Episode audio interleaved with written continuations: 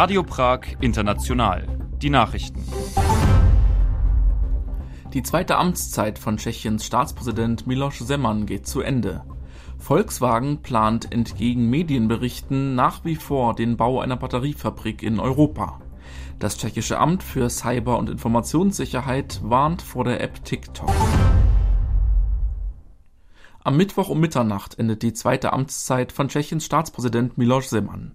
Bis zur Amtseinführung seines Nachfolgers Petr Pavel am Donnerstagnachmittag gehen die Befugnisse des Staatsoberhauptes auf den Premierminister Tschechiens sowie die Vorsitzenden beider Parlamentskammern über. Zeman hat bis zum Ende seines Amtes kein offizielles Programm mehr. Am Dienstag zog er aus dem Schloss in Lani aus. Die letzte offizielle Handlung war ein Treffen mit Premier Petr Fiala am Montag.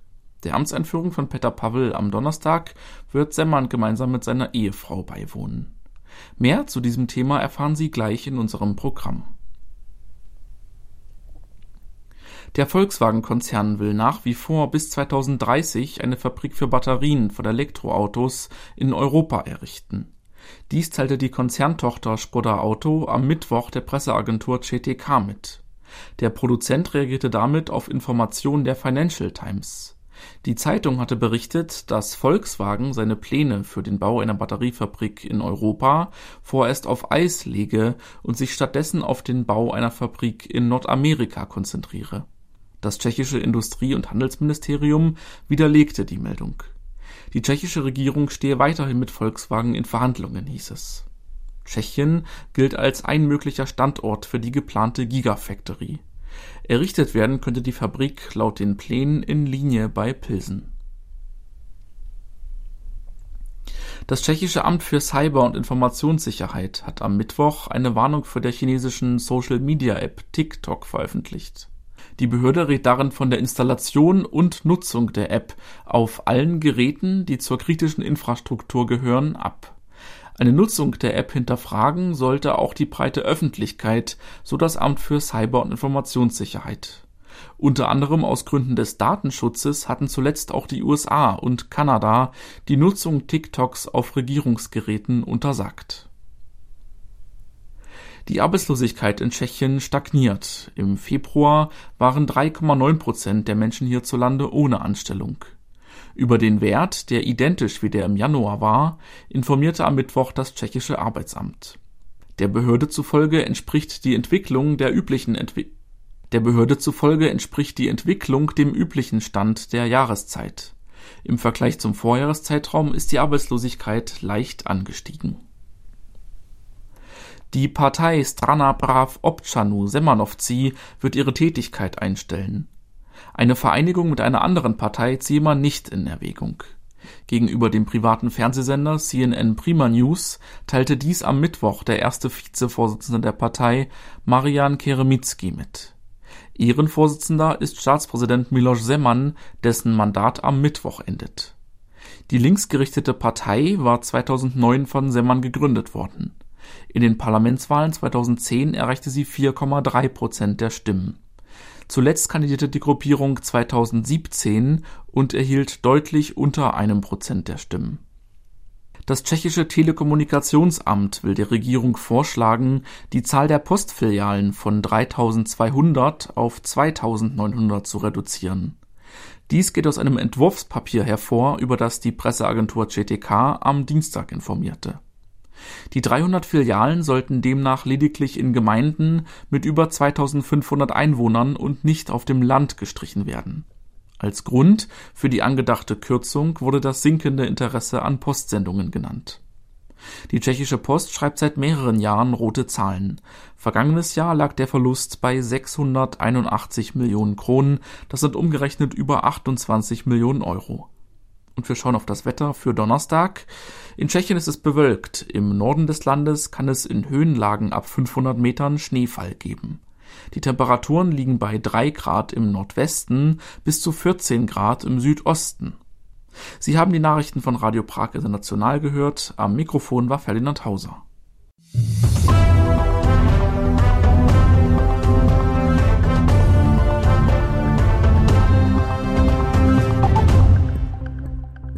Ahoi und willkommen bei Radio Prag International. Sie haben die Auslandssendung des tschechischen Rundfunks eingeschaltet. Bei uns geht es heute um den Wechsel an der Spitze des tschechischen Staates. Denn Milos Zeman scheidet am Mittwoch aus dem Amt des Präsidenten aus. Zu diesem Anlass bilanzieren wir seine zehnjährige Amtszeit. Das ist unser erster Beitrag. Außerdem sind wir im Nationaltheater in Prag, denn dieses gewinnt mittlerweile die Energie für seinen Betrieb auch auf innovative Art. Soweit unser Tagesecho. Die Menschen in Sambia sind arm, außerdem leben dort Flüchtlinge aus der benachbarten Republik Kongo. Deswegen vermittelt Tschechien mit seiner Entwicklungszusammenarbeit dort unter anderem Bildung und Kenntnisse landwirtschaftlicher Methoden. Mehr dazu in knapp zehn Minuten in unserem Schauplatz. Mein Name ist Till Janzer und ich begleite Sie durch unsere Sendung. Bleiben Sie am Apparat. Am Mittwoch um Mitternacht endet die zweite und letzte Amtszeit Miloš Semans als tschechischer Staatspräsident. Damit verlässt ein langjähriger, machtbewusster und umstrittener Akteur die tschechische Polizszene. Allgemein ist darüber Erleichterung zu verspüren. Daniela Honigmann mit einer Bilanz. Am Dienstagnachmittag ist Miloš Zeman bereits aus dem Präsidentensitz im Schloss Lani ausgezogen und hat sich in der Nähe in einem neu gebauten Privathaus eingerichtet. Das offizielle Ende seiner beiden Amtszeiten als tschechisches Staatsoberhaupt markiert die Einholung der Präsidentenstandarte auf der Prager Burg am Mittwoch um Mitternacht. Bis Semans Nachfolger Petr Pavel am Donnerstag um 14 Uhr seinen Eid ablegt, hat Tschechien vorübergehend kein Staatsoberhaupt. Als Zeichen dafür bleibt in dieser Zeit das Haupttor der Burg geschlossen. Die Vertretung teilen sich formal der Premier und die Vorsitzenden der beiden Parlamentskammern. Die erneute Öffnung der mächtigen Torflügel werde eine neue Ära in Tschechien einleiten, so die allgemein geäußerte Erwartung. Denn Miloš Zeman hat als Präsident polarisiert, polemisiert und seine eigene Agenda verfolgt. Obwohl die Funktion auch in Tschechien eher repräsentative Aufgaben hat, griff Semmern in seiner zehnjährigen Amtszeit immer wieder aktiv in die Politik ein und bewegte sich dabei hart an der Grenze der Verfassungsmäßigkeit. Er selbst behauptet, die Gesetze kreativ genutzt, aber nicht gegen sie verstoßen zu haben. Der Verfassungsrechtler Andrzej Preuß von der Prager Karls-Universität spricht von Anzeichen eines halbpräsidialen Systems.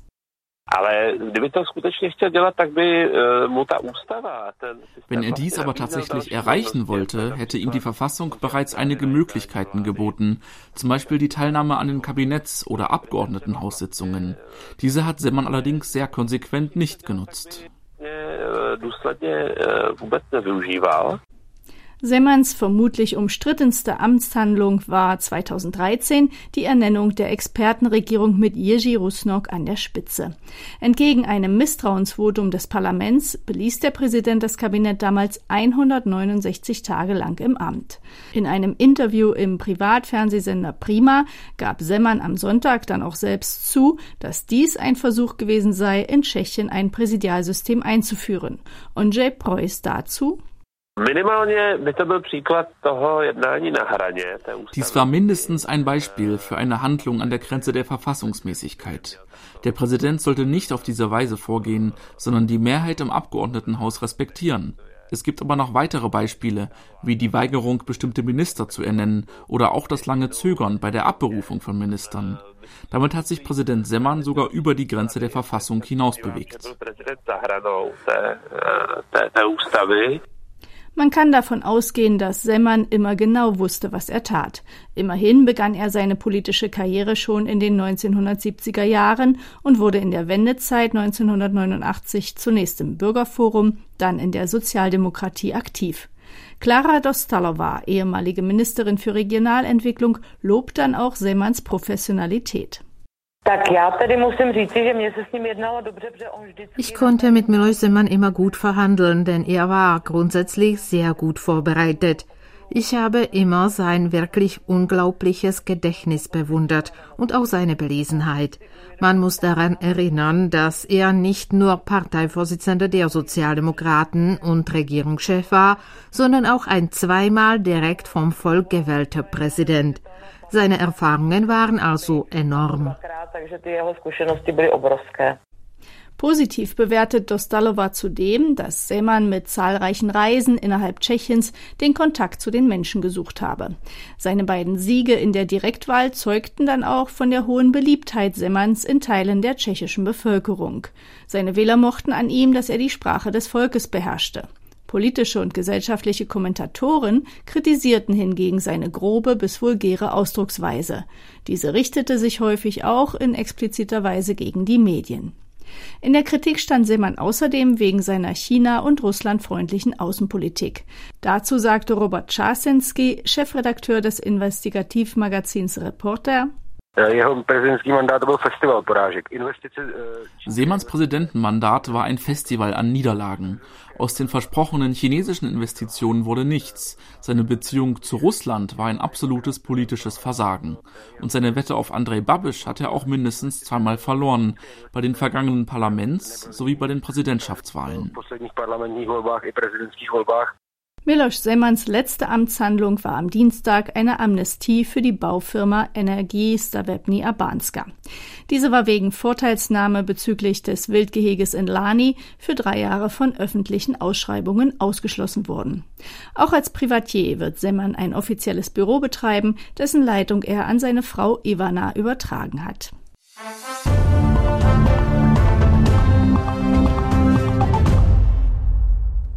Von der Politik nun zu Kultur und Energiewirtschaft.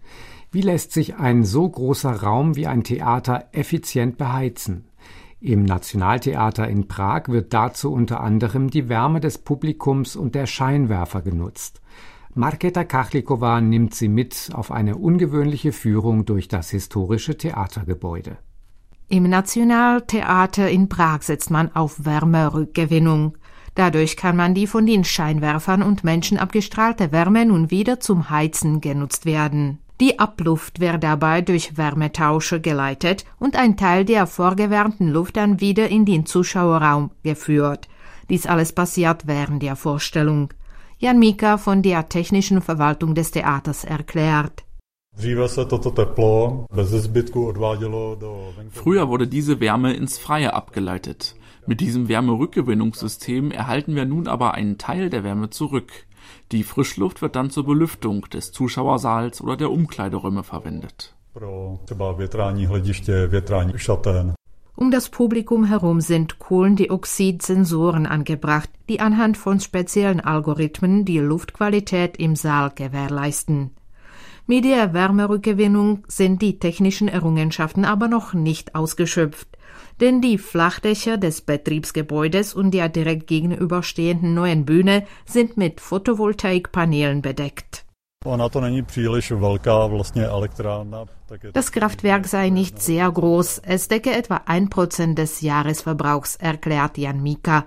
Dies entspricht dem Jahresverbrauch von fünf bis zehn Haushalten. Vom Dach geht es in den Kesselraum, in dem sich eine kleine Wärmepumpe befindet. Sie dient dazu, dem Öl im Hydrauliksystem Wärme zu entziehen. Durch dieses System wird der Vorhang hochgezogen und abgelassen, der Kulissenwechsel gesteuert und Bühnenbilder bewegt. Während dieses Betriebs erwärmt sich das Öl und muss gekühlt werden. Früher hat das Nationaltheater dafür Trinkwasser verwendet, das anschließend in die Kanalisation geleitet wurde. Dank der Wärmepumpe sei die Kühlung des Hydrauliköls viel effizienter, sagt Mika. Wir nutzen die gewonnene Wärme, um das Nutzwasser vorzuwärmen und müssen dafür nicht etwa Gas verwenden. Aber gespart wird auch beim Trinkwasserverbrauch, der uns bisher eine beträchtliche Menge Geld gekostet hat. Nun sparen wir 16 Schwimmbecken voll Wasser jährlich ein.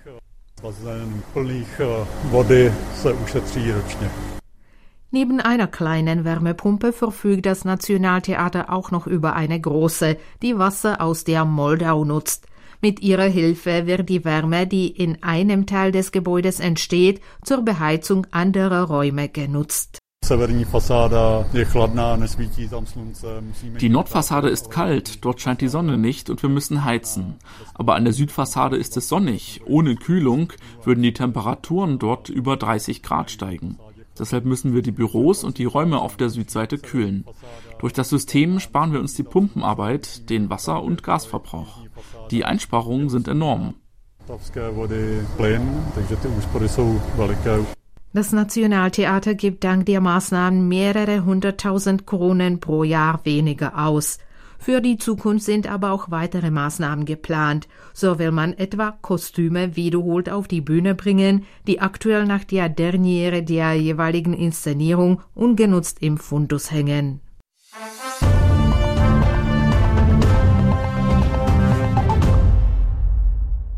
Sie hören weiter Radio Prag International, die Auslandssendung des tschechischen Rundfunks. Hohe Arbeitslosigkeit, große Probleme mit Mangelernährung, eine rückständige Infrastruktur. Sambia gehört zu den am geringsten entwickelten Ländern der Welt. Über 50 Prozent der Bewohner haben weniger als zwei US-Dollar pro Tag zur Verfügung. Und im vergangenen Jahr belegte das südafrikanische Land Rang 108 von insgesamt 121 auf dem Welthungerindex. Mit Sambia, dem sechsten Schwerpunktland des hiesigen Außenministeriums, beenden wir heute unsere Serie zur Entwicklungszusammenarbeit Tschechiens. Am Mikrofon ist Daniela Honigmann.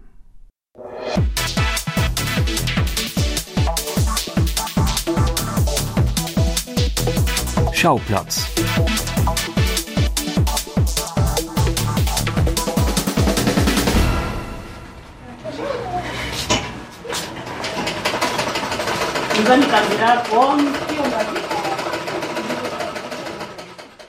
Esther ist in Sambia geboren, ihre Eltern stammen aber aus der Demokratischen Republik Kongo und sind vor den dortigen Kriegswirren geflohen.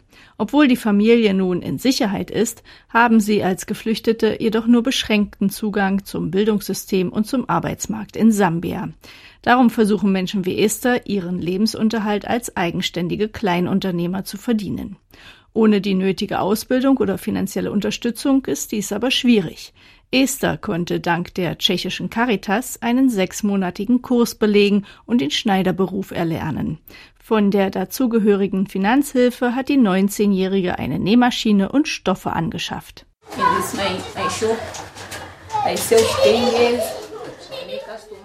Dies ist mein Geschäft und hier verkaufe ich Stoffe und nähe modische Kleider. Außerdem biete ich Plastikbecher und Sandalen an. Ich nähe gern Kleider für Frauen, das macht mir am meisten Spaß. Pro Woche habe ich etwa sieben Kunden. Das ist ein gutes Geschäft.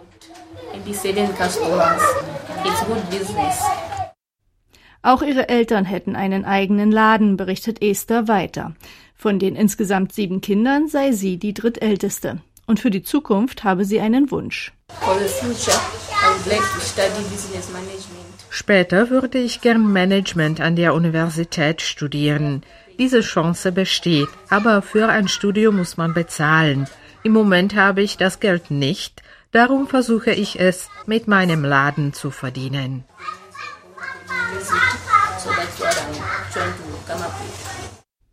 Menschen in Armut und auch Geflüchteten hilft oft nur ein geringer Finanzzuschuss, damit sie ihr eigenes Geschäft aufbauen und sich damit ein eigenes Einkommen sichern können.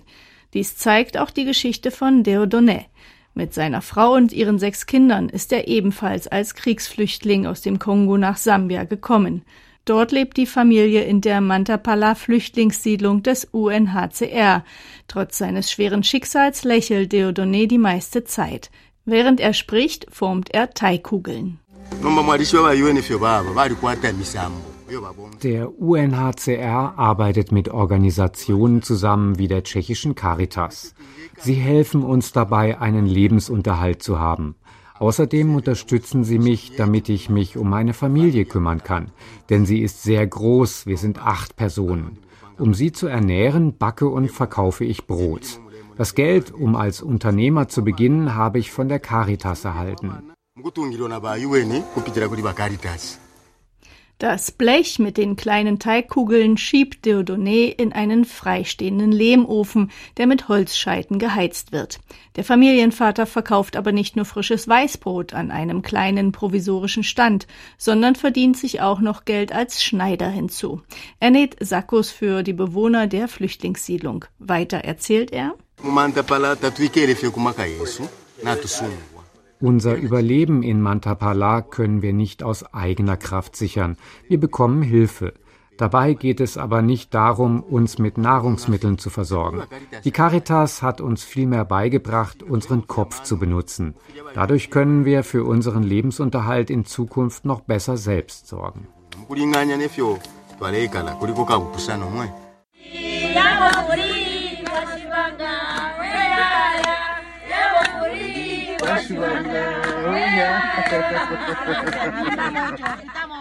Angesichts der Armut in Sambia gibt es viele Ansatzpunkte für die internationale Entwicklungshilfe.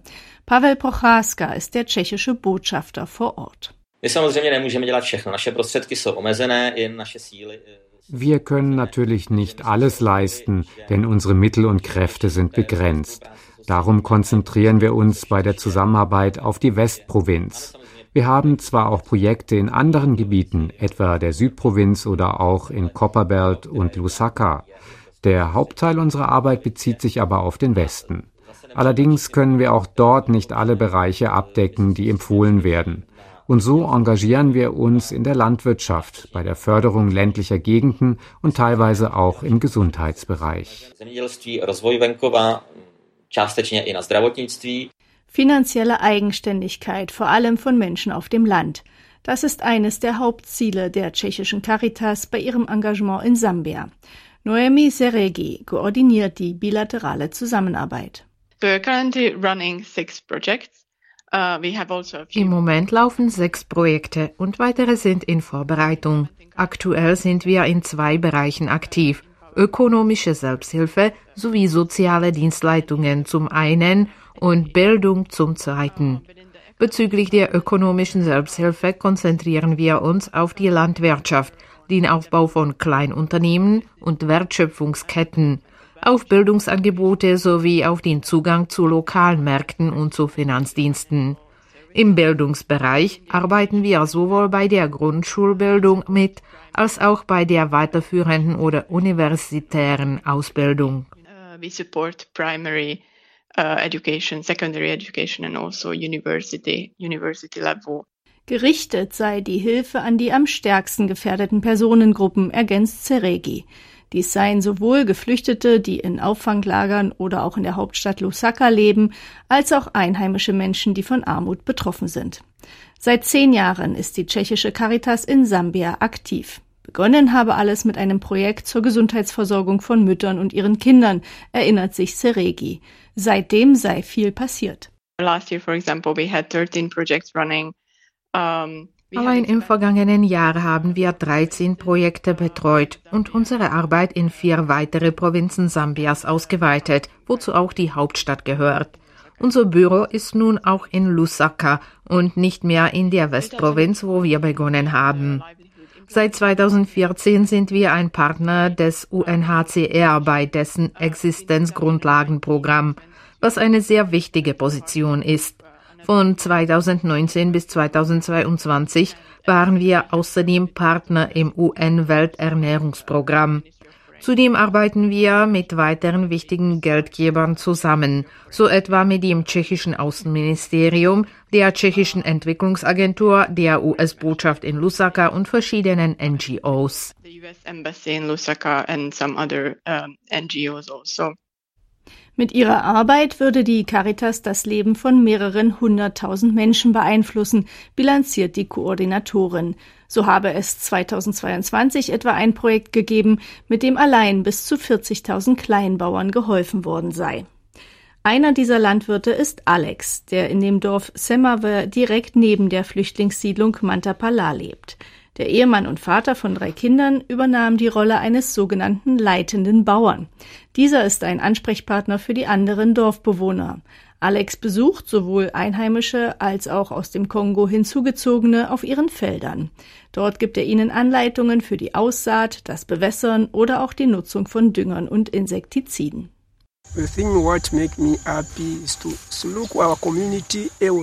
When it's growing es macht mich glücklich, wenn ich zur Gesundheit unserer Gemeinde beitragen kann. Indem wir verschiedene Gemüsesorten anbauen, ernähren wir uns auch vielseitig. Alle Menschen in unseren Dörfern sehen nun gesünder aus. Denn wenn man immer nur die gleichen Lebensmittel isst, kann es zur Mangelernährung kommen.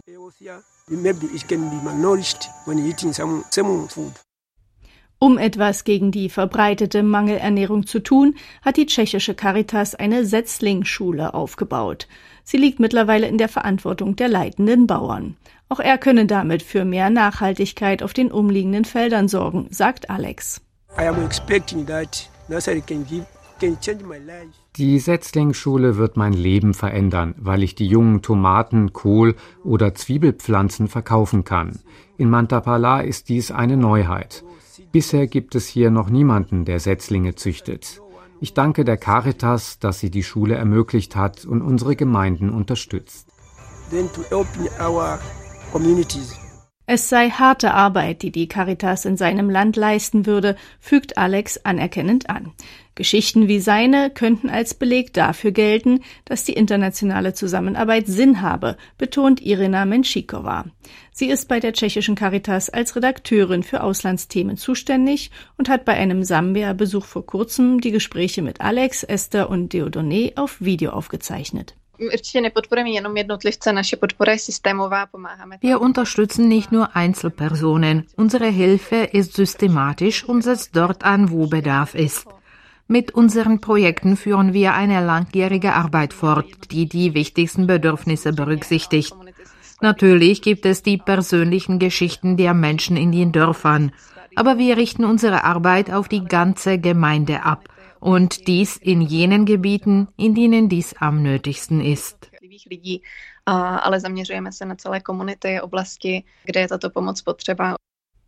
Es sei gerade der guten Arbeit von Organisationen wie etwa der Caritas zu verdanken, dass Sambia 2018 zu einem der sechs Programmländer in der internationalen Entwicklungszusammenarbeit des tschechischen Außenministeriums erklärt worden ist, betont Botschafter Pavel Prochaska.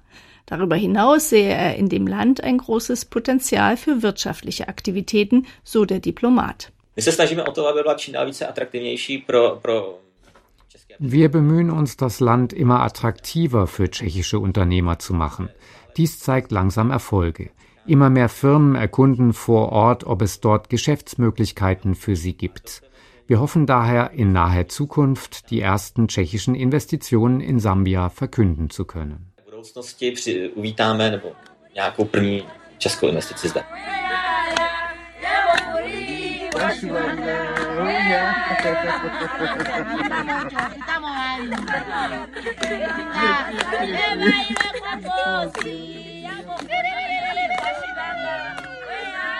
Mit unserer Reise ins südliche Afrika geht unsere heutige Sendung so langsam zu Ende.